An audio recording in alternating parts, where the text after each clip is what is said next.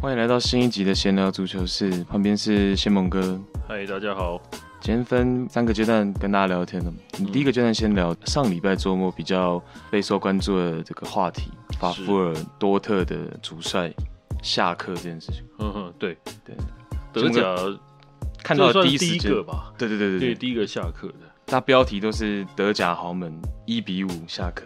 对，我觉得其实第一时间我看到这个一比五的比数，我心里就想说，应该可能会被检讨换帅了。是，那只是没想到会这么快。但是第一时间我看到一比五，就觉得是有可能会被检讨。但坦白说，我这几年我看到多特被一比五，其实我没有很 shock，就是已经因为多特偶尔会有时候会被大比分的击溃，是这几年会有的时候会发生的事情。对，而且重点不在于。呃，一比五当然是一个重点了，嗯，嗯，但是其实你除掉一比五这个比数，假设他是一比二输球，好了，我觉得比较大的问题还是他连输两场，对，而且他在主场是三连败，对，这个、嗯、这个这个才是比较大的问题，就是说多特蒙德过去几年为什么他们没有办法就是超越拜仁成为联赛第一名？其实很大的一个原因就是稳定性，那尤其是他们的比赛。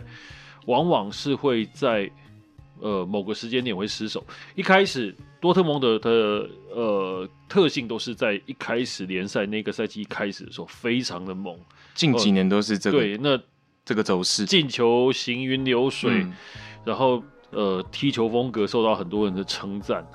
那呃往往会失速的时间大概就是在冬歇期前后。前后没错，对，这几年都是这样，都是在冬歇期前后，然后突然会有一两场比赛，他有些不明就里，有些是不明就对，就是就失速了，就然后就开始连续没信心。那对于他跟拜仁的的竞争来讲，哦，你两个豪门在竞争这个联赛冠军，你说真的，你没有办法忍受连续三轮比赛被拉开分数的差距了，对，很有可能掉队了，对，嗯。哦，那所以说他们最重要的是说，我输球一场没关系，但是我必须要赶快，可能下一场或下两场，还要赶快找回状态，哦，赶快想办法把这个分数拿回来。我觉得这个是多特蒙德这几年他比较欠缺的部分。嗯，因为我我是知道了这个消息之后，回头看了这场跟斯图加特的比赛，嗯，嗯，然后我想跟谢蒙哥聊，就是说。呃，法夫尔我们知道是很喜欢用三后卫的阵型，是。然后他的这个三后卫是比较进攻属性，嗯，像我们常常看比赛，他很惯用的是格雷罗这个，他算是他拉抬。我觉得格雷罗在多特在他治下是呃表现的非常出色。那他常常会把格雷罗这个翼位，甚至是不死的让他有自由度可以跑到中场，嗯，甚至直接换到右路去 support 右路的这个传导。啊，格雷罗是有这样的自由度，这是法夫尔的一个很进攻的足球哲学啊。嗯，那谢蒙哥怎么看？跟这个有没有关系？你觉得？呃，我会觉得法夫尔，我们这个教练我注意他很久。嗯，那我以前第一次注意到他的时候是在呃大概十年前，他有在这个哇也太久柏林赫塔的时候。啊，OK。那他在他在柏林赫塔的时候很特别。他在柏林赫塔，他曾经把柏林赫塔带到欧战，啊，但是隔一个赛季，柏林赫塔就是出现降级危机。哎、欸，这么反差？对，反差是很大的。嗯、但是我那时候看，我觉得这个教练不错，是因为其实柏林赫塔他的实力并不是能够在那个时间点，并不是能够进到欧战或欧冠时候的的一个球队，是实力并没有那么好。那原则上，那个时候他带的球队在隔一个赛季之后有很大的反差，要快要掉队，然后他被换掉。的那个时间点，我觉得其实他跟不只是球队实力的问题没有那么好，那另外一方面，他跟呃管理阶层哦，包括了这个迪特赫内斯，就是呃拜仁乌利赫内斯的那个弟弟，他的弟弟、那时候也是呃曾经当过柏林的总管。哦，那赫塔那个时候他们上面也有一些问题，那我觉得那个管理阶层是有问题的，哦，所以说对，嗯、所以说我会觉得说，虽然说他被换掉，但是你可以看到他的那个赛季，其实我觉得是踢的还不差，是不是激发球员？就是说他潜能的这块是不错，他我认为他是个有有料的总教练啊。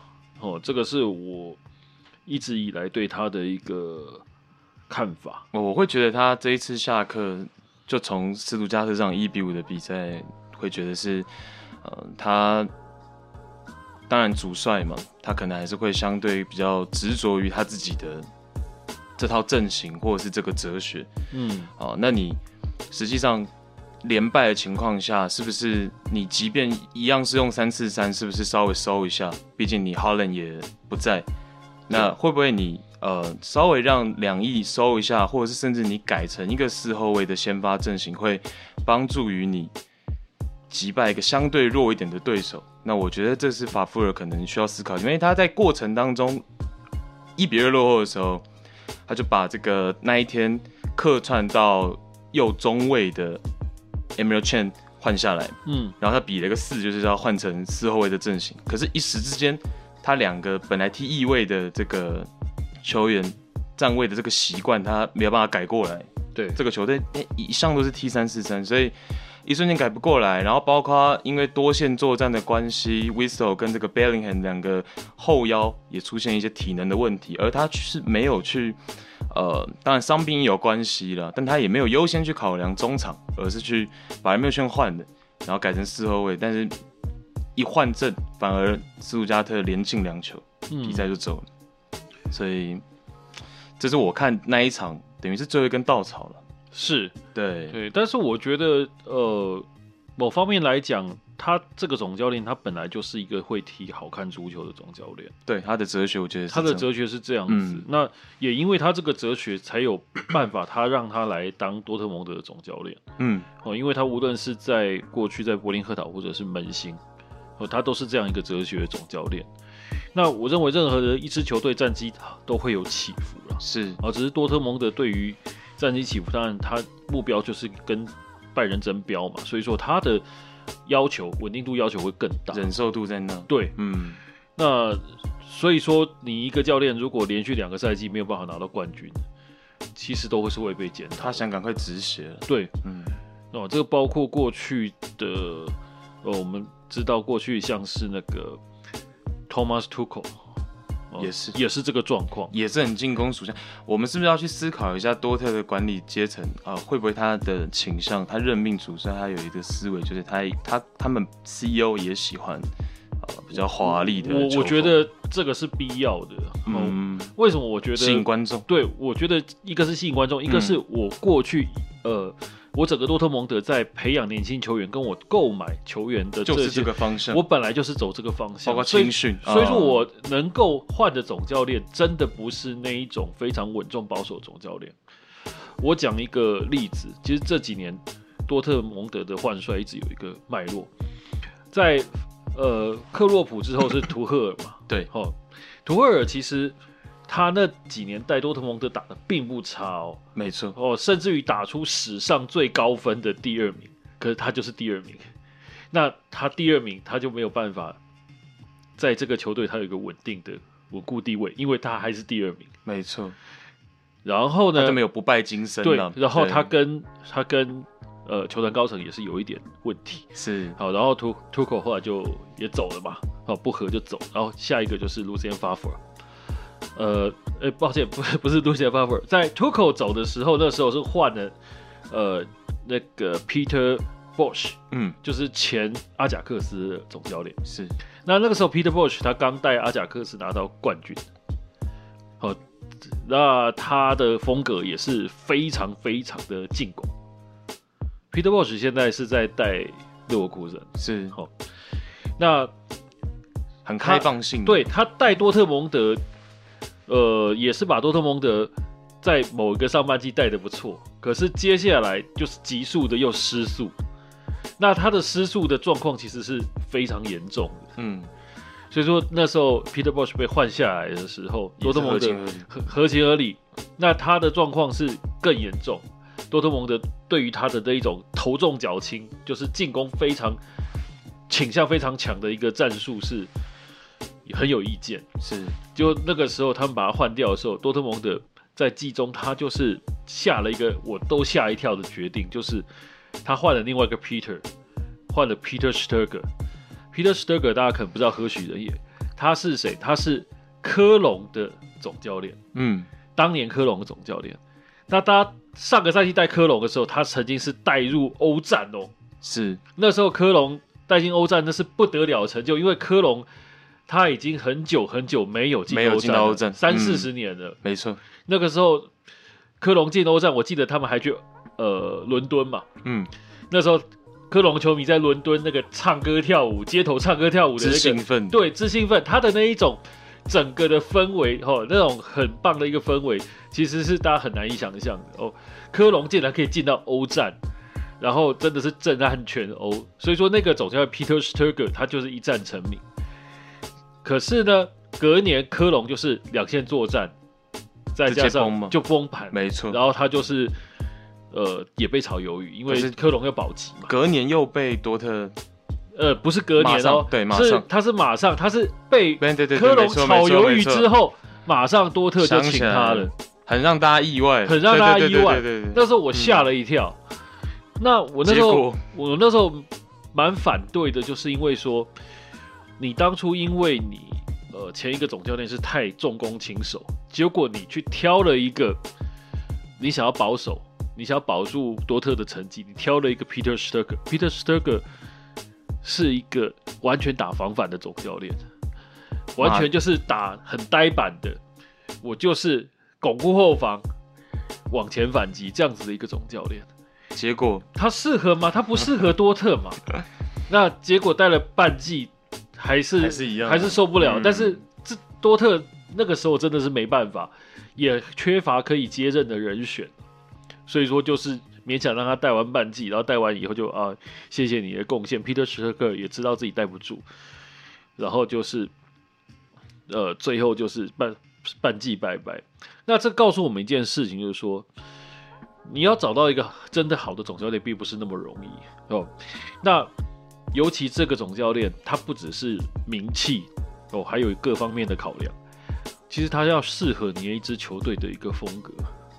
那你现在一口气，你现在所有的球员其实都是很优秀的，会考虑到进攻球员，包括他的后防线的球员，不是防守不好，包括了 Hummels，他绝对不是防守不好，但是他们只要站上多特的这个赛场，穿上黄黑军团的球衣，他就是要会进攻，他绝对会要要要求你进攻的能力的。呃，所以说在这样的情况下，所以现在怎么取得？你怎么样？对，你要找的是，是一个，你找的是一个取得平衡的教练，而不是说我因为这样，我就是要去找一个防守型的教练。嗯，这个是绝对，我认为是绝对两码子的事啊。那现在话题回到，就是说你现在把这一位教练炒鱿鱼，我觉得这不是不可能，是因为。一比五这个比数真的是有点让人不可原谅，因为这个比数是会让球队的士气整个崩解掉的。是哦，所以说他们当然就是宁可去让一个青训队教练带，我觉得这也不是不可以了。坦白讲，对，接手的是这个法夫尔，原本他有几个助教了，对，那其中有些助教跟着他走了，对，那接手这个助教是这个 Edin Terzic，对，Terzic 是呃他。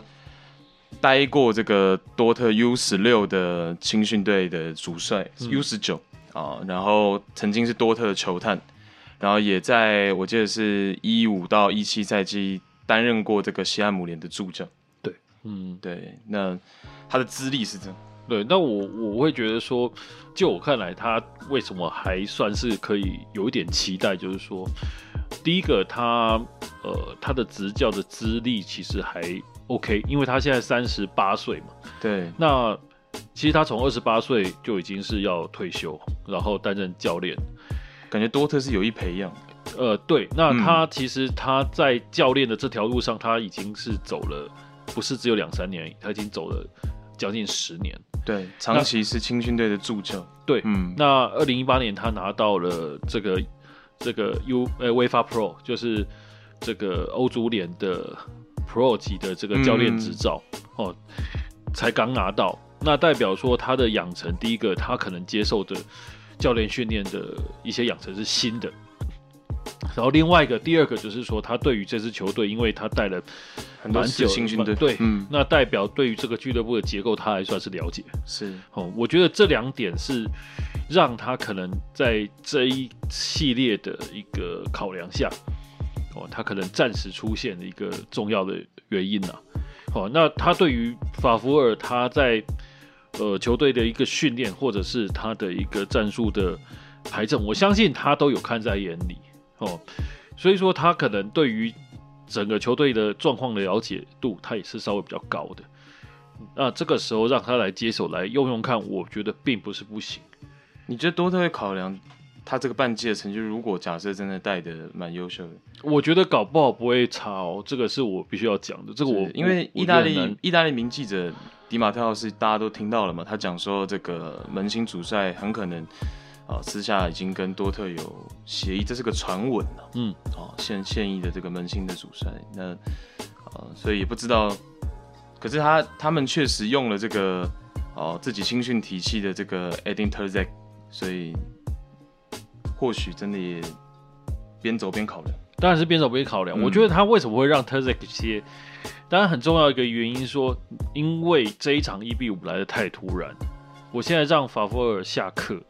但问题是我下课之后，我已经忍不住了，我把他炒了。但是其实我并没有接任的人选，嗯，而且我手上来讲，以目前整个欧洲足坛来讲，能够及时接门兴，然后他手上是目前是没有工作的这样的教练真的不多啊。对，我看到你在脸书有提几个嘛，Sarri 嘛，Pochettino 嘛，对，这些可是这些也不是这个德国本土的人。对，那 Pochettino 我觉得有可能是因为 Pochettino，我认为他的打法，我家球风比较贴合，比较贴合。对，就算是我打类似有点接近防反，他也是打那种很快速传导的防反。当然不像 Sarri 是偏慢的传控，这是有点不太一样。是对，那 Sarri 我觉得有可能，但是而且这个我觉得都是有一点也是踹的一个意味，呃，而且 Sarri 比较。比较尴尬的是，当初 Emile Can 在尤文图斯就是他否定才离队的人，所以 呃，Sarri 或许他如果真的是 Sarri，那 Emile Can 又危险。可是 Sarri 是进攻传导足球嘛，所以说他也是有可能。对，相对没那么开放的嘛。对，那我有看到我呃，就是这个 DW 哈，就是德国之声，他也有讲几个，像是呃范波莫这位拜仁的名宿啊，拜仁的前队长。也是前巴萨的球员，这位荷兰籍的主帅，我我个人觉得他比较不可能，因为我、嗯、因为我的印象中，他就是不是一个他的打法并不是非常的适合多特，是。哦，那他本身也是一个防守球员出身的，那呃，我印象中，我讲的是很印象的，我印象中他的足球的一个历练来讲，我认为不太适合多特哦，虽然说他的。我印象中，他的那个岳父啊，范马范马吕维克也是带过多特，哈，这是另外一件事情。然后呢，还有一个人选，我觉得有可能哦，是可以试试看的，就是那个 Ralf Rangnick 啊，哦，Rangnick 可能很多台湾的球迷不见得百分之百认识他，但是他其实上一个工作就是那个红牛的哦，RB 莱比锡的这个 Sporting Director，嗯。那他、欸、那有可能吗？他呃，他的一个资历来讲很够。他在德甲，他在德甲被称作德甲的教授。是。那他过去曾经带过芬霍芬海姆。那他在霍芬海姆那个赛季，呃，因为霍芬海姆是从最呃就跟红牛一样啊，就是从那个低级别的联赛一直打上来这样子。他、嗯、是一个新球队。那他是在身上德甲的时候，他帮助霍芬海姆是。德甲的前半程拿到冠军哦，哦，在的那一年的八零八零九赛季吧，那一年的呃前半程拿到冠军，震惊了德甲。所以说他打的足球其实是那个呃第一个啦，他的训练是强调科技化训练，是哦。第二个就是说他打的足球其实是属于那种也是很积极进攻的那一种哦。所以说他后来。转到了这个呃 RB 去当这个 Sporting Director，那甚至于有段时间他自己出来带，因为 Hasenhüttl 那时候离队的时候，我记印象中有半个赛季他是好像又自己出来带，然后再交给 Nagelsmann，哦，他的那一个脉络其实就是进攻足球的脉络。是因为我我其实也呃，法夫尔一下课一瞬间，我也想过多特的这个体育总监佐克先生自己下来带，但是因为因为德甲的体育总监真的都对整个自己球队的体系啊、哲学脉络、球员也都是他们。但是我进的嘛，对，但是我觉得他当过体育总监，不代表他会去当教练。对对对，我只是说，哎、欸，那如果一时之间啊，也有可能。但是 有些体育总监哦，他是当过教练之后再回去当体育总监。但是很多的体育总监是，他一退以后，他就是去行政，对对对，他就他就走那个管理体系，他就不是去找走竞技体系，他就没有再去当教练。那这样子的一个。人是不是适合回来当教练？我觉得这个也是一个问题。因为多特真的是我看很多文章，他算是蛮密集集权在 CEO 跟体育总监。其实主帅的权力在多特来说真的偏少。所以说他们的那个呃瓦兹克就是他们的那个对对对对对 manager 其实是很多人攻击的目标，大 boss 哦，这个大 boss，、嗯、他当然多特的成功也在于他了。哦，他把他他把多特带到现在这个位置，坦白讲。多特这个位置是安全的，哦，就是财务健全，然后我们之前就已经强调过，财务健全，能踢漂亮的足球，稳定的欧冠十六强。我我觉得，呃，法夫尔也好，还是整个多特也好，可能要先接受现况了，因为我觉得其实法夫尔带的也只是他们的理想，像先蒙哥讲的，在争在于争冠，对，所以他只能下课，那三连败没办法接受嘛。但是你说他这两季、三季、两季多到底带的？有没有到很差？我是觉得，我觉得倒没有那么差啦。呃，但是就是说，如果你要以能够争冠为标准来看，他当然是，可是不能接受。现况真的，我们看能不能找到一个平衡的教练呢？不然是有难度。他们如果想要踢华丽的足球，要找到攻守更平衡于这几任主帅的，可能要再挑一下。对，你这道菜其实要炒好，并没有那么容易了。对哦，那那当然还有人提了另外一个人员很有意思，呃，就是这个前多特蒙德的主帅 Matthias Sammer。嗯，哦，那 Summer 他曾经在两千零二年的时候带领多特蒙德拿到冠军，在克洛普前面。对，嗯，好、哦，他是克洛普前面之前一个拿到冠军。那那个时候多特蒙德是泡沫经济之前的，就是他们的那个破产危机之前的那个，没错没错，那个总教练。嗯、哦，那。他的资历当然很深。哦，但是事实上，他从多特蒙德的那个总教练退下来之后，他就是都走管理职，我、嗯、一直到也去拜仁当过那个 sporting director，然后又跑去汉堡，然后又这样一路这样回来。坦白讲，我也对于他很久没带。这件事情我也有点疑虑的，几率不高，对。对，我也觉得，如果真的他能够带的话，他可能中间早就有别的工作室让他去带总教练。对，有可能。对，所以说大家可能会觉得说，哦，你不是当过球员吗？然后你就可以来带教练。其实我我会觉得，现在要跟大家讲说，这个是有差距的。嗯，哦，这个不见得每个球员。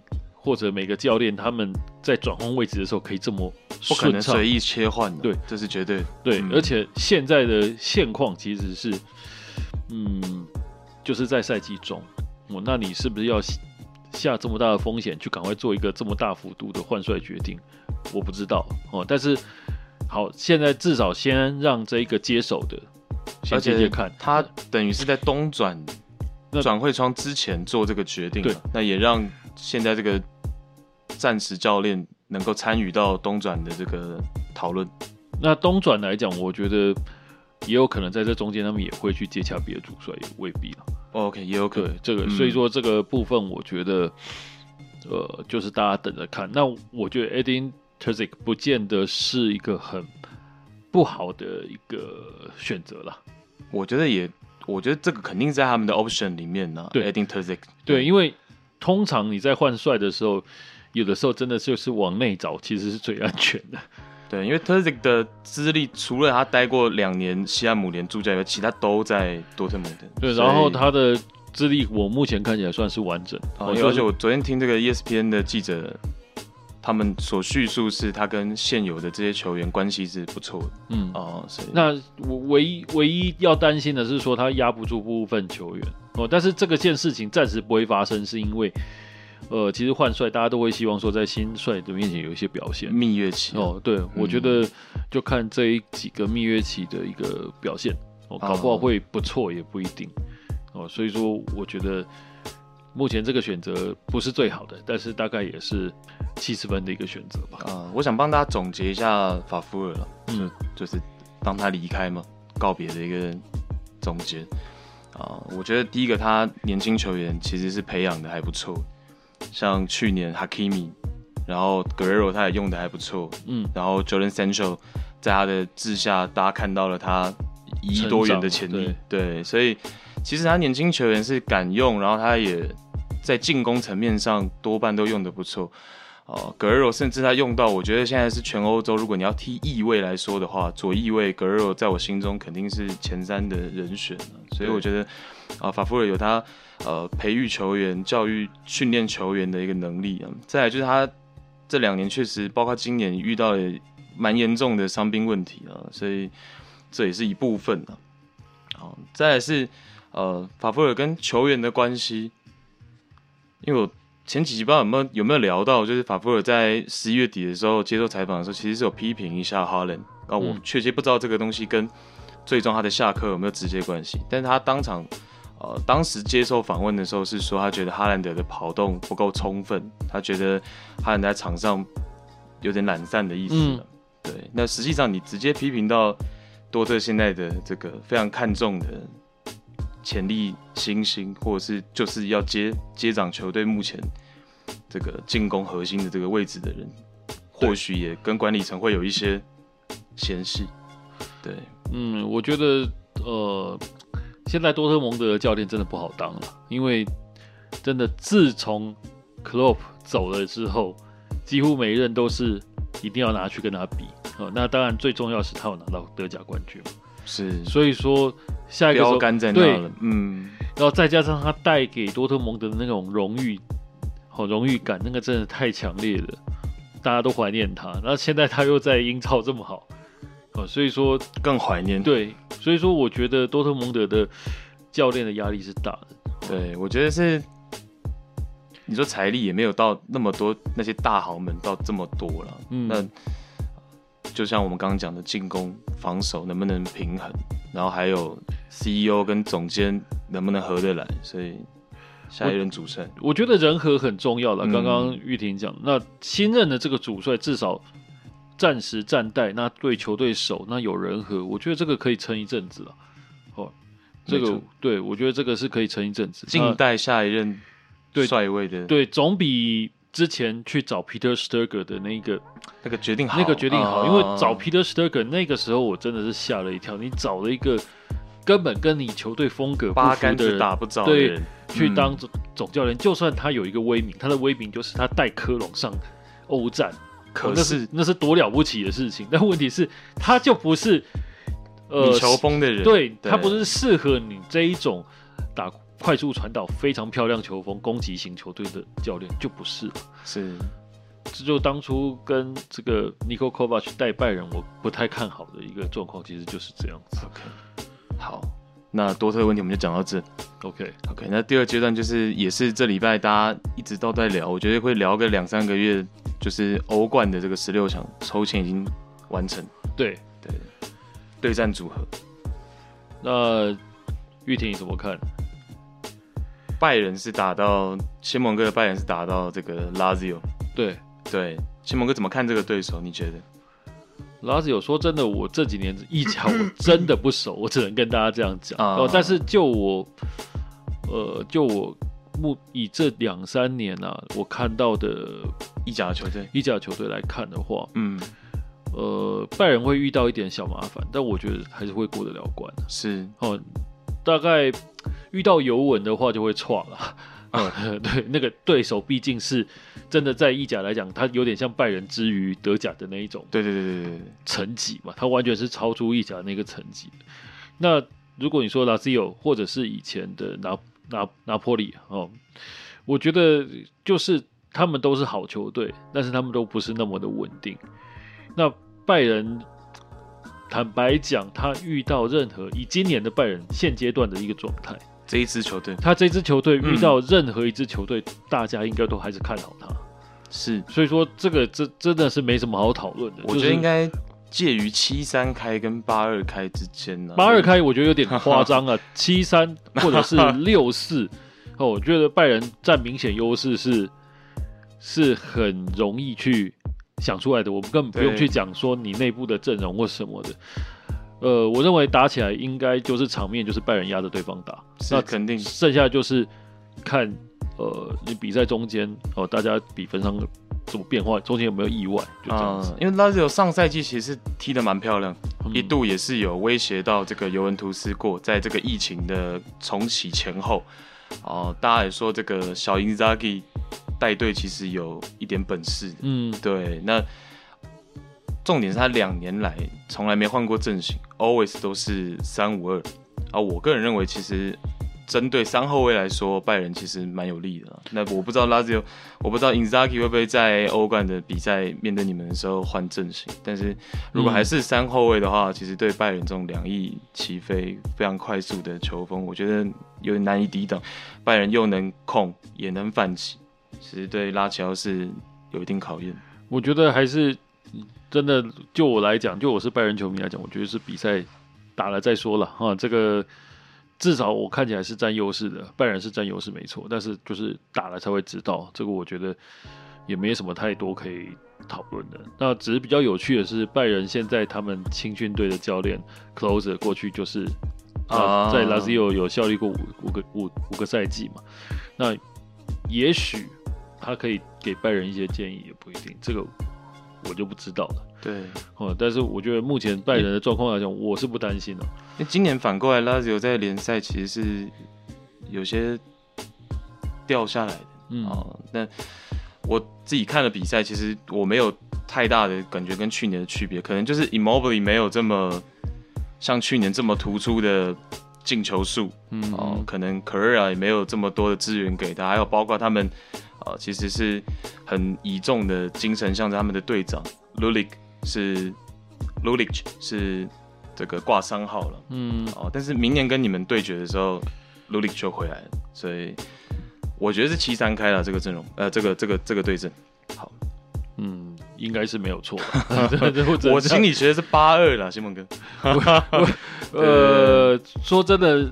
真的拉，如果要我比较知道的话，大概也是 Immobile 啊。那那 Immobile 他过去在多特蒙德的时候，其实他来到德甲，他适应并不好，不好。好像一个赛季没有双位数的进球，完全没有。甚至于说他来的时候被被大家寄予非常大的期望，没错没错没错。结果他在德甲是真的是两位数季就打不出来就离开。对对，可是但拉兹欧上赛季其实表现不错，所以对，所以说我觉得这个难讲了，我就是看。真的是打了才知道了哦，是，我觉得大家就等着看。那换一个呢？对，利物浦跟 RB，利物浦跟 RB，我个人会觉得这个是一个精彩的比赛，精彩的比赛哦，因为两个教练刚好是现现今德国教练里面，因为我们知道现在德国算是教练产出的高峰期啊。对，那 Klopp 跟 Nagelsmann，对，又刚好是两个世代最受到瞩目的两个总教练。嗯，哦，那。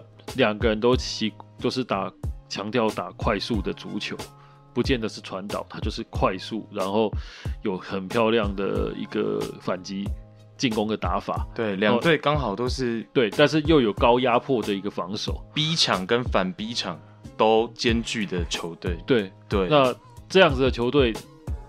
我觉得 RB 遇到利物浦，他也不会想打反击了，因为他打防守反击不适合他的一个现有的现有的配置啦，嗯、也不适合他的训练。那你这两支这么攻的球队遇在一起，我觉得都会很好看。而且两支球队在目前各自的联赛来讲，排名都是高的，嗯，然后有好的教练，只是说利物浦真的比较倒霉，是他伤病真的是有够多的多。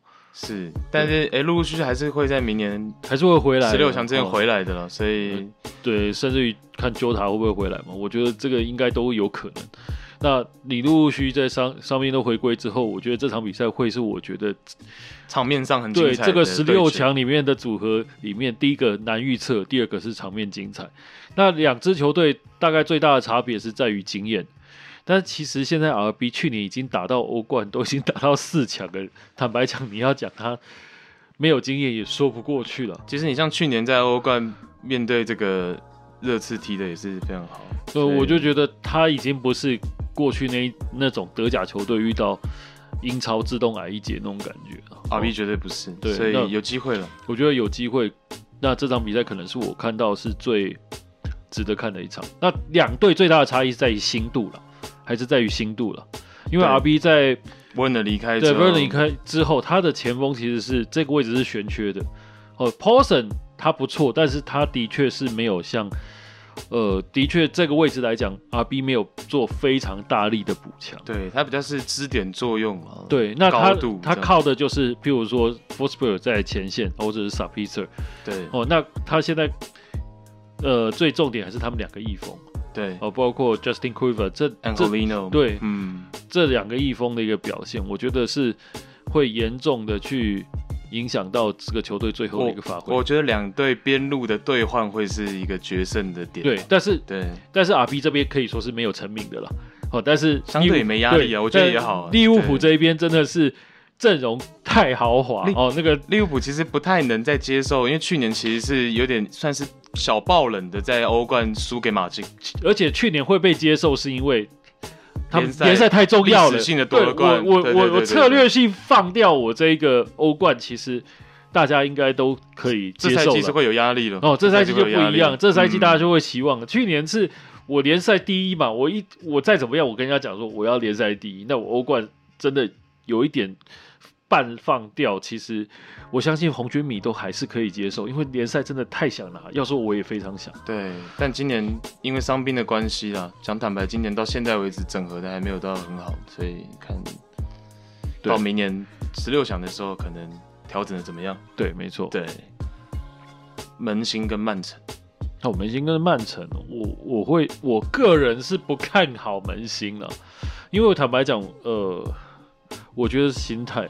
门兴险晋级，门兴其实他打的是也是漂亮足球，是你看他在打矿工，你就知道真的是行云流水，非常好的传导。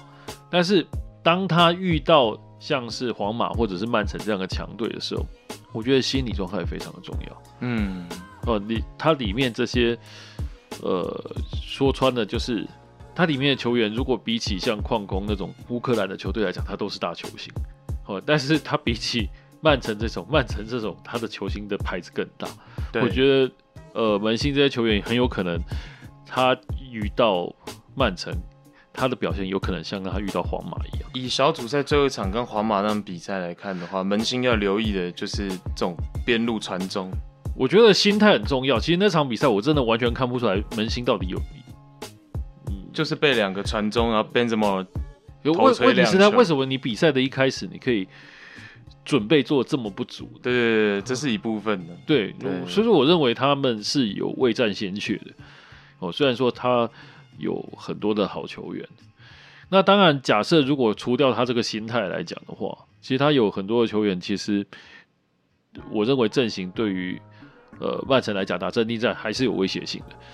有、呃、看策略怎么去、哦、对，看你有没有办法打出你的信心来，因为包括了像阿拉桑普雷亚，或者是像是这个 Thuram Max Thuram 这些球员，其实真的是又高又快又又有冲击力。对，嗯，如果我真的能够打出我的信心，我的防守也能做好的话，我觉得他们对曼城真的不见得没有机会。我觉得反击上绝对是有威胁了。对，突然，而且曼城他的。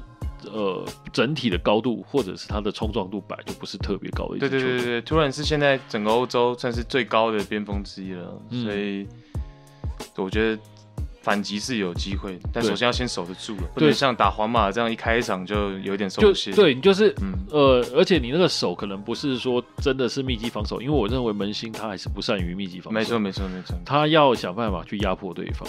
要有策略性，他的防守不能是要有策略性不，不能是说，如果你纯粹说你就是像对皇马一样，你人都跟不住，然后让对方就是拼命的两从两翼传中，欲取欲求，我觉得这是门兴可能对皇马比较大的一个问题。对对，曼城对要注意，对对对对对对皇马比较大的问题。然后对曼城要注意，没错没错，对对对对对，就是因为我们知道曼城有一个。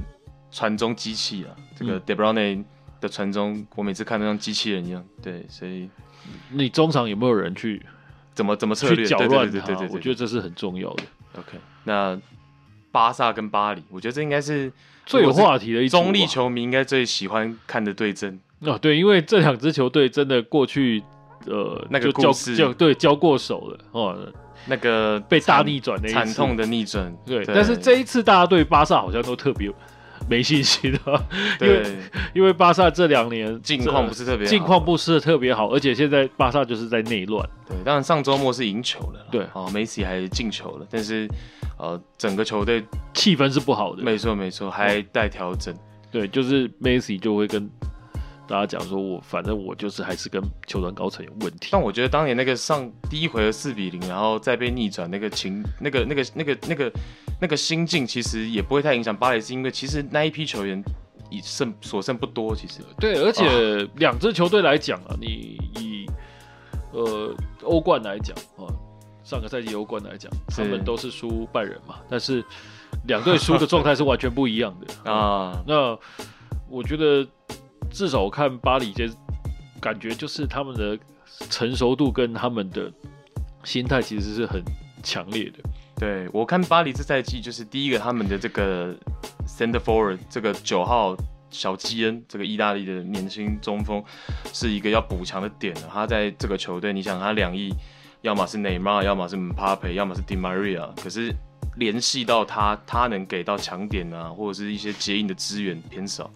可能东转看巴黎有没有心要补哦，Icardi 可能会回来，对对对，Icardi 已经哦应该算伤愈了，对，那这块就能补起来，然后再来就是我有观察到这个以前在巴萨这个巴西球员中场 Rafinha，嗯哼，对，今年 Rafinha 先发的比赛啊，在 WhoScored 这个网站上，他的平均分有七点四，其实是呃以这个网站的平均打分是偏高的。好，然后他先发的八场比赛，巴黎一共攻进了二十六球，没先发的六场只攻进八球。嗯，哦，所以 Rafinha 在场上，我发现这赛季在巴黎的中场，他跟前场包括内马尔、姆巴佩的联系是相对比较好。嗯，那可是他在欧冠的小组在前五场是没上场。嗯嗯，那会不会在这个复赛就？启用他先发，似乎大家这一次都是比较看好巴黎这一边了。对，嗯，那可能跟境况真的很有关系，因为巴萨给大家的那种目前状况不好的印象值太深。哦对，但巴萨那某些人在那，所以你也不能完全轻视他。当然不不可能轻视他，因为他毕竟真的是。一支嗯，西甲你不要讲，就是真的是二十世纪最伟大的球队之一哦。对，所以说你根本不可能去轻视他。当然，这个这个组合绝对是大家非常，我觉得是大家会非常想看的啦。嗯，呃、但是也有可能巴萨会打出我们觉得不太一样的东西，也未必。嗯，对。然后看看内马尔进球之后会不会做这个庆祝。那内马尔先把伤养好了，不过。好消息是，内马尔好像伤没有那么严重。我原本好像那个产伤，好像据说就是一开始好像讲要两三个月嘛。没事啊，最近都有有上就出赛。对对对，对，那那就是看起来是 OK。那那只是他爸爸在吓我们。对，而且还是要看了内马尔的心态。我觉得他从上赛季开始是有稍微更成熟一点在场上，所以刚才他自己也说，本来那个产伤他可能。以为会很大的困扰他，对，结果很幸运的这次并没有，嗯，所以就看他会不会很珍惜，说，哎、欸，那他其实他天赋这么高，什么个，对，对，当然，这个内马尔他的心态其实会很严重的影响到巴黎这个表现啊，真的哦、嗯，因为他的身边都是世界一流的球员。坦白讲，大家的心态都还是比他成熟的感觉。对，相对起来，对。最后我们聊这个切尔西跟马竞，我觉得最激烈的组合之一，实力也不会差太多的组。切尔西对马竞，我觉得很难讲哎。那但是我我现在就我的感觉看了，我直观我会觉得，如果呃兰兰帕德用。对付他师傅那一套去打马竞，这场比赛可能不会有我们想象中的过程那么激烈、激烈精彩，嗯，哦，但是很有可能就是如果你是很喜欢看战术对决的那种球迷啊，会有意思，会有意思啊，对，嗯，就是一个是，呃，一个是他想要打传导足球，但是他又对。所谓的反防反非相知非常深的一个总教练，那他很年轻。那另外一个是，他就是一以贯之打防防反足球。对、哦，那他怎么样要去面对一支，就是他可能不见得那么熟悉的切尔西？我觉得很有趣啊，要么就是一个围城的感觉，就是切尔西一直想要攻城，或者是两边互归，互相校正，但是都不出来。就是就很难讲，这一场比赛会真的看双方的一个心态。那他准备的可能要开赛打出来才会知道了。嗯，这个这真的是像下棋一样，而且两回合或许也有不一样的的变化。对，对所以说这这个组合我觉得也还蛮推荐大家看的。而且切尔西跟马竞算是关系很好的俱乐部，因为两边的球员互相的 很多。啊 Koutras 啊，Torres 啊，然后 Morata 就是以前的库托啊，对对对对对，各种两边互相交流，所以这这这这太太多了啊，所以说这两个，所以说这一组的话题性也非常高了。是，对我们好像讲了这么久，还没讲到尤文皇马，好像他们已经是赢定的感觉。我本来想说不聊了，那我们聊因为这两队啊，在我看来是稍微。呃，悬念低一点了，我们不能说没有悬念的。嗯，对。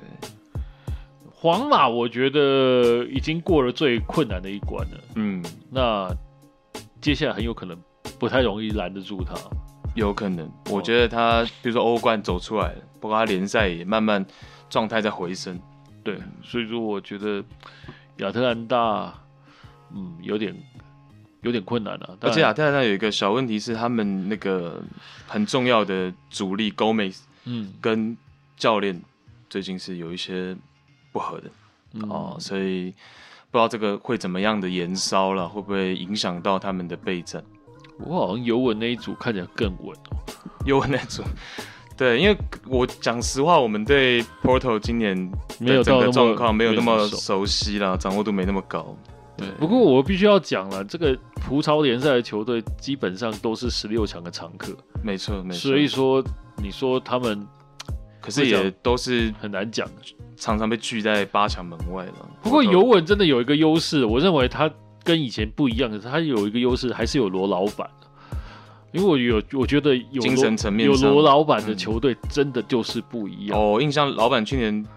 被淘汰的那场还是一个人，这个很卖力的梅开二度啊，所以 C 罗还没老啊，大家对，而且 C 罗他很很可怕的是他的作用，他其实跟 Ramos 很像，就是说你越到这种两回合淘汰制的比赛的最后关头，你就是基本上就看这两位在表演，真的任何球队看到这两位，如果我是对方的球迷，我都会特别担心这两位，因为这两位真的就是属于那种。呃，真的就是永不放弃。他不是把嘴巴放在，呃，把那个永不放弃四个字放在嘴巴，他是在场上就是在做这件事做出来的。对对，所以说，所以说这两个球员，我觉得他有待的球队，基本上都是可怕的。对，而且其实尤文，你现在在积分榜也就不过落后榜首一分，所以尤文在在、啊、那个是肯定没在联赛我都不觉得担心。有人在，我我我我在。呃，FB 上面有人传给我一个蛮有趣的，对那个观点，就是说，嗯、现在四大联赛的第一名都是在欧霸，可是我觉得没什么好讲的，因为他们那个第一名也不是领先很多。对，你的回复我点了颗爱心啊。对啊，我因为我觉得就是随时都有可能被取代嘛。那个是个话题啊，你说欧巴一瞬间抽完之后，哎、欸，好像很多联赛的榜首都在里面。对，但实际上你要看一下，有些是少出赛，有些是他其实就差那一分两分。嗯对，而且对我觉得那个真的，你要过这过完冬歇期，尤其是英超来讲，你真的过完冬歇期，你才会知道说整个状态会不会明朗嘛。嗯哦，所以说我觉得那个就是比较保留的看法。是，行，那我们下这个明年再来聊。对对对，我觉得我们明年再细谈。对，我们现在先跟大家呃简单闲聊一下我们。粗浅的看法，对，就好像多特蒙德对塞维利啊，这个再看呢。那你现在怎么怎么评价？因为刚换帅嘛，对对。那第三 part，嗯，这个谢蒙哥来跟我们聊一下你周末要播的这个亚冠决赛。对，当然这个亚冠决赛，呃，我坦白讲啊，它的时间是在周六晚上的八点哈。对，那它比较特殊的是，它将会是国内转播史上一场，我认为是比较有。历史性的意义，但是也是一个比较悲伤的历史性意义啊。它、嗯、应该会是 Fox Sports 在国内最后一场足球直播，我在台湾这边啊，ESPN 这样一路下来。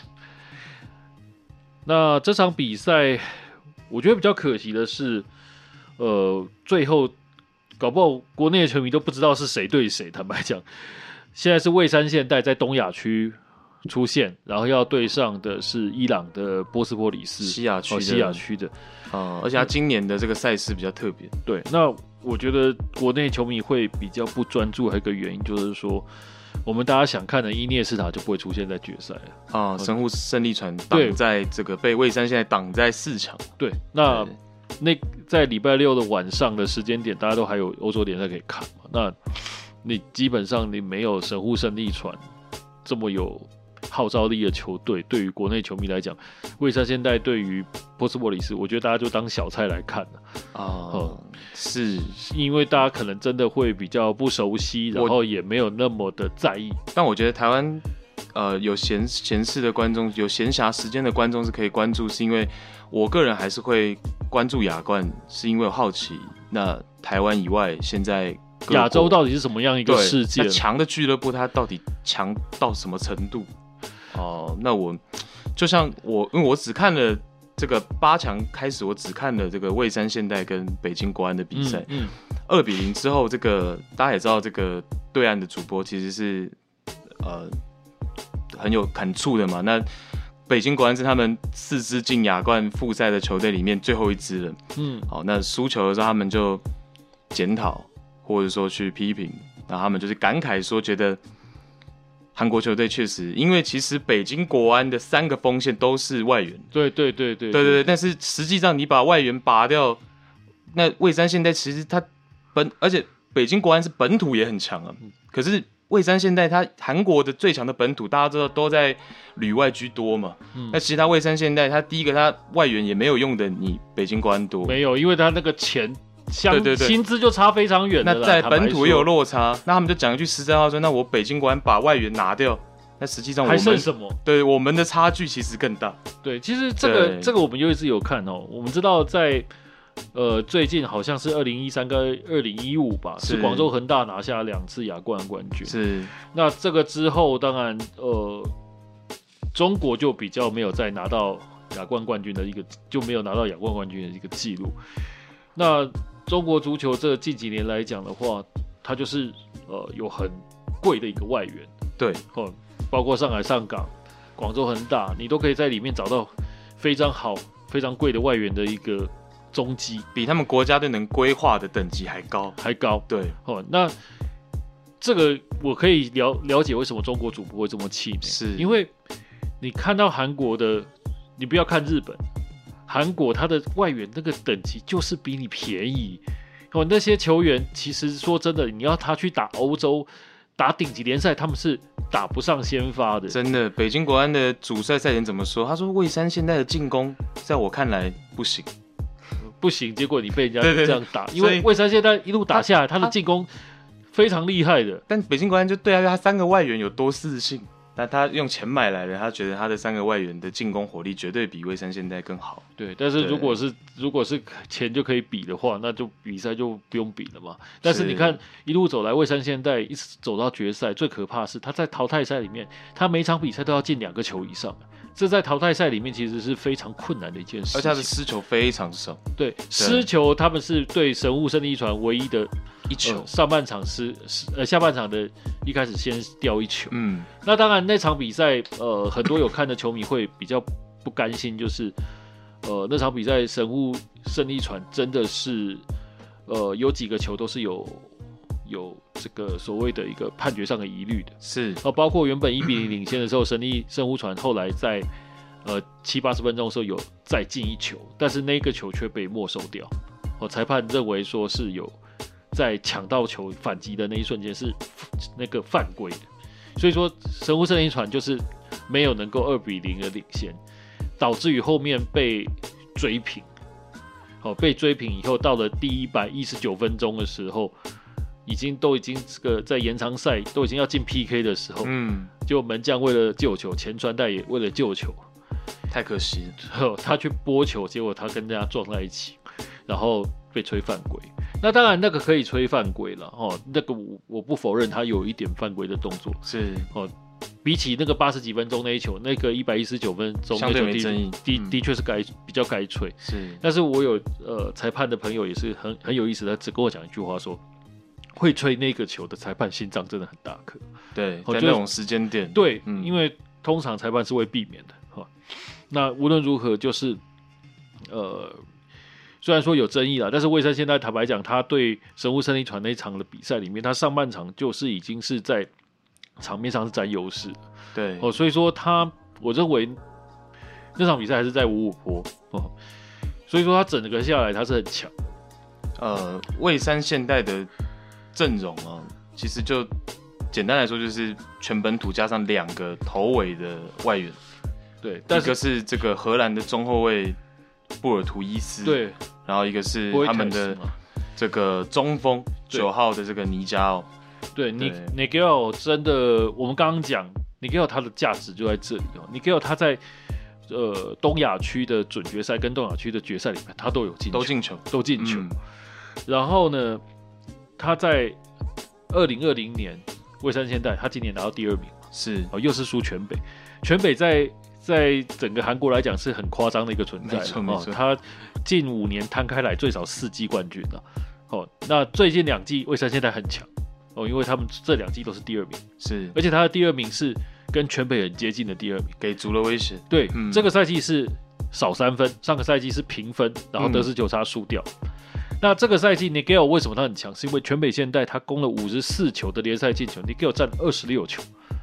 哦，他 对也，是说他是拿了球队的一半的进攻火力在手上啊。我觉得他是因为他其实三十三岁了，但是他三十岁三十三岁，就是呃三十几岁，但是他经验很丰富，经验很丰富，射术还蛮精准。当然他个人能力并没有到非常出色，因为可能年纪的关系，他已经没有说盘带我能很很迅速的过人的技巧，但是他有他的进球方法。对，对但但是全北，但是呃蔚山现代哈，嗯，他的阵容其实是还蛮完整的。哦，这个我要怎么讲呢？因为蔚山现代他这支球队，你可以看到他的阵容里面有几个亮点。哦，他的亮点是有好几个，其实是成名的选手。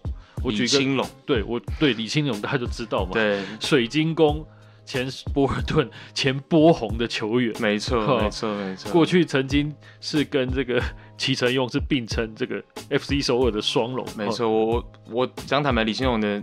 竞技水平也没有掉很多，对对，他就是韩国过去输出到这个英超或者是欧洲赛场那种很可怕的快速边锋，对，很好用，呃，替补也很好用，先发也还不错用的一个边路球员，对对，还有防守，对。嗯、那大家还记得我们在讲美职有讲过西雅图海湾者去年拿冠军，是中后会有一个叫金基熙，好是。不好意思，他现在就是在。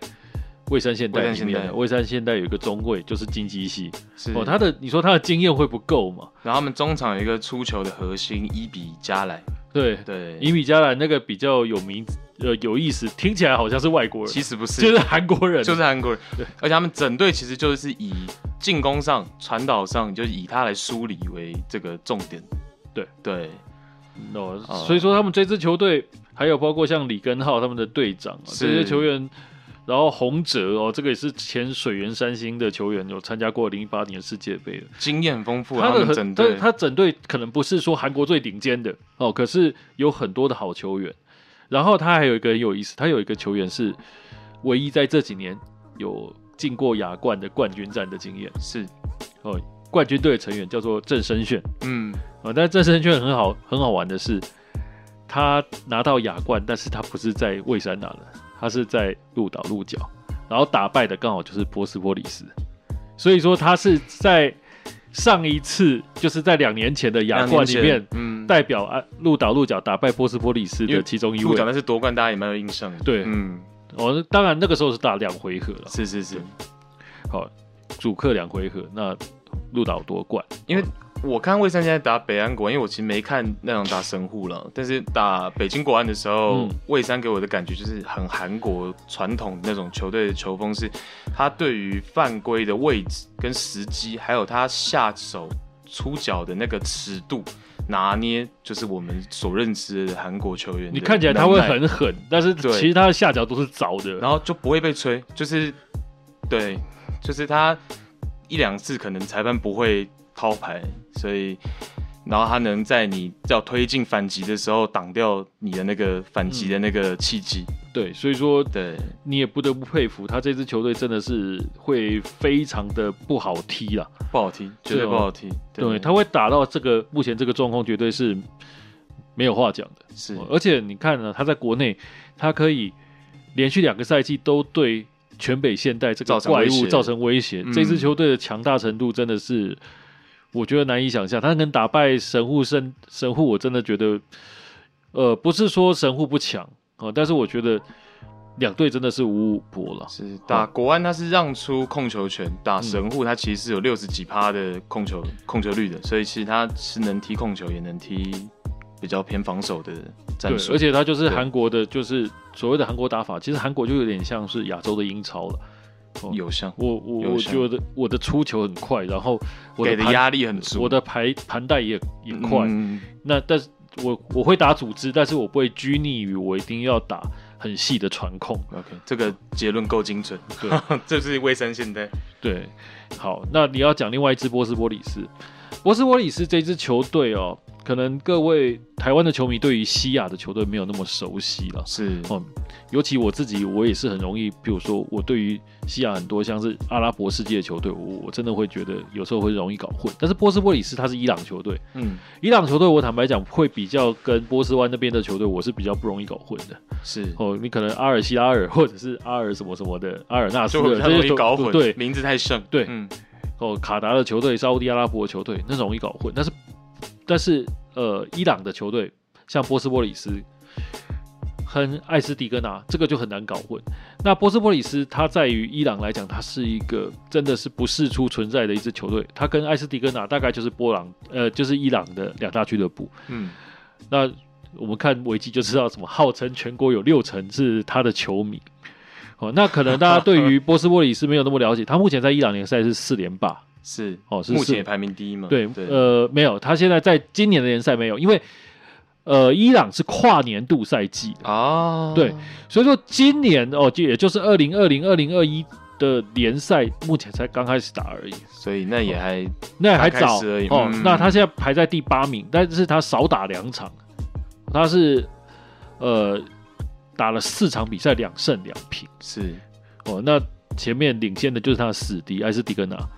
那打了六场，哦，可是距离不是很远，才打四场四战而已，对，哦、还久还久，嗯，所以说他的状况应该也还不差，哦，那波斯波里斯，如果你说他的历史太长太久远，我们不谈，他出了很多的球员球球员球星，可能我们球迷会比较了解，我讲德甲的球迷就会很知道，他们出过三个球星，一个叫做呃阿里大一。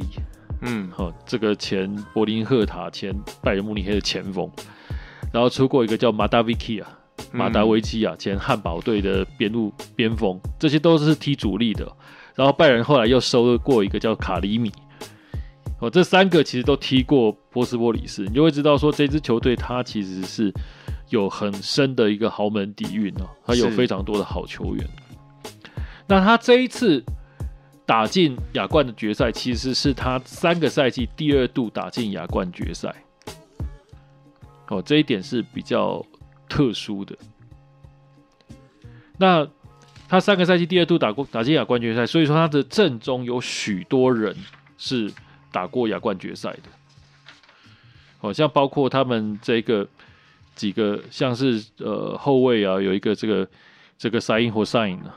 他们他们名字都很像，是侯赛因哦，这位他们的后卫中后卫，他就打过上一次的亚冠，然后像是这个八号的诺罗西拉拉哈，二号的这个奥米德阿里萨，哦，五号的这个这个拉山哈、哦，太多四五个人以上，他们是踢过四年前呃两年前的亚冠决赛，是那现在只是卷土重来而已。所以说他们，我觉得他们某种程度来讲，他们心理的准备，我觉得应该会还蛮足的。插插个话，哥，我担心你周末播比赛，呃，会会可能会 这有点。呃，我要认一下，所以说我提早准备了嘛。是是是，提早准备。那名字很长，我们就挑其中一一段来念。因为这个，呃，有难度了，有难度。因为真的，我也是有学过，问问人家说这个所谓的这种他们的名字要怎么认啊？哦，当然你说像宾拉登、宾什么的，宾拉登就是宾是指他是拉登的儿子嘛。哦、是哦，所以说你要抓前面奥萨马，但是。问题是说，你还是很难，就是从一串名字里面去找到，就是说我到底要哪一串当做当哪一段？对，这个连可能连这种英国人那些在主播都在念，都会很困扰。哎，我发现他们有的在播球的技巧是，他就挑一两个主力，然后只有那一两个主力拿球的时候，他们才会念他们的名字，呃、有可能。然后其他人他就当做。当然，当然，对对对对对，有这样的，但是我们还是要尽量准备嘛。是是是是，对。但是我刚刚讲就是说，他们还是有很多的有经验的球员，对，是踢过亚冠啊。哦，这是他们的，我认为是比较大的一个优势了。是哦，然后他一路打过来，其实他跟卫生现在不一样的是，你会发现他在淘汰赛其实他是主要进球没那么多，那靠的没有失球。那他现在呃，他有一些问题哦，阵容的问题。他们其实，在去年来讲，他们去年拿到联赛冠军，那他们有两个球员，其实进球能力是很好的，哦，一个叫做阿里坡，一个叫做托拉比，哦，这两个在联赛里面，一个进十二球，一个进十一球，现在在队上吗？都不在阵中，哦都已经出去了，哦，像那个阿里波，他就去这个葡超，哦，去葡超踢这个马里蒂莫，嗯，那另外的那一位，他去卡达，哦，去阿尔阿拉比去了。就这两个球员转出去，他们不是没有补强，大家都会觉得说啊，这个当然要补强。有他们补了一个这个这个阿勒卡希尔哦，联赛里面的对手的，他其实在去年来讲，他也是有十二十三个进球，也是一个很不错的球员。但是有人说，呃，西亚哦，不是说西亚就是和乐融融哦，哦，西亚跟东亚当然有对抗，但西亚部分，有人说很多人不愿意看。波斯波里斯晋级，所以说波斯波里斯一路走过来，他们其实是会被裁判弄的哦。像那个阿勒卡希尔，他其实就是在这个八强战里面哦，他有进球嘛？我记得他有进两球，但是他事后被判禁赛。为什么？因为他好像有做一个所谓的庆祝手势，是有一些是种族歧视啊，是有一些歧视性的一个手势，但是。有人说这个就是有点弄他，就是你事后你再去补判，补判六个月。哇他在亚冠里面他有六个月不能踢，oh. 他们就是少了这样子一个主力前锋。然后他们呃现在要用的是十六号的这个阿布迪，那不就火力又那火力就是往下滑了哦。Oh. 所以说他们本身来讲，他们进攻火力比上个赛季的波斯波里斯是往下滑蛮多的，是。哦。至少在这一个决赛里面呢，哦，所以说这一支球队他进到决赛里面，他比较要，呃，可能要担心的问题是进攻火力，但相对来讲，他们的防守跟他们的这个正中的球员是有经验的，影响就没那么大。对，嗯，哦，但是呃，也是有一些问题了哦，我必须要讲，两队的条件很不一样。嗯，这一次当然是在西亚比赛，在卡达比，然后一次决胜负，那。大家会觉得哪一队有所谓的适应场地的优势呢？可能会是波斯波利斯会好一点，大家都是这样想嘛。对对对，但是但是你要知道的是说，其实其实不是这样，就是说，呃，在今年来讲，因为疫情影响真的很严重，嗯哦，那除了一些赛程简化之外，其实我们整个亚冠赛事是且战且走的，对，是跟过去不太一样，过去不太一样，嗯，所以说一直到亚冠的。呃，其实亚冠的西亚的比赛是打的比较早哦。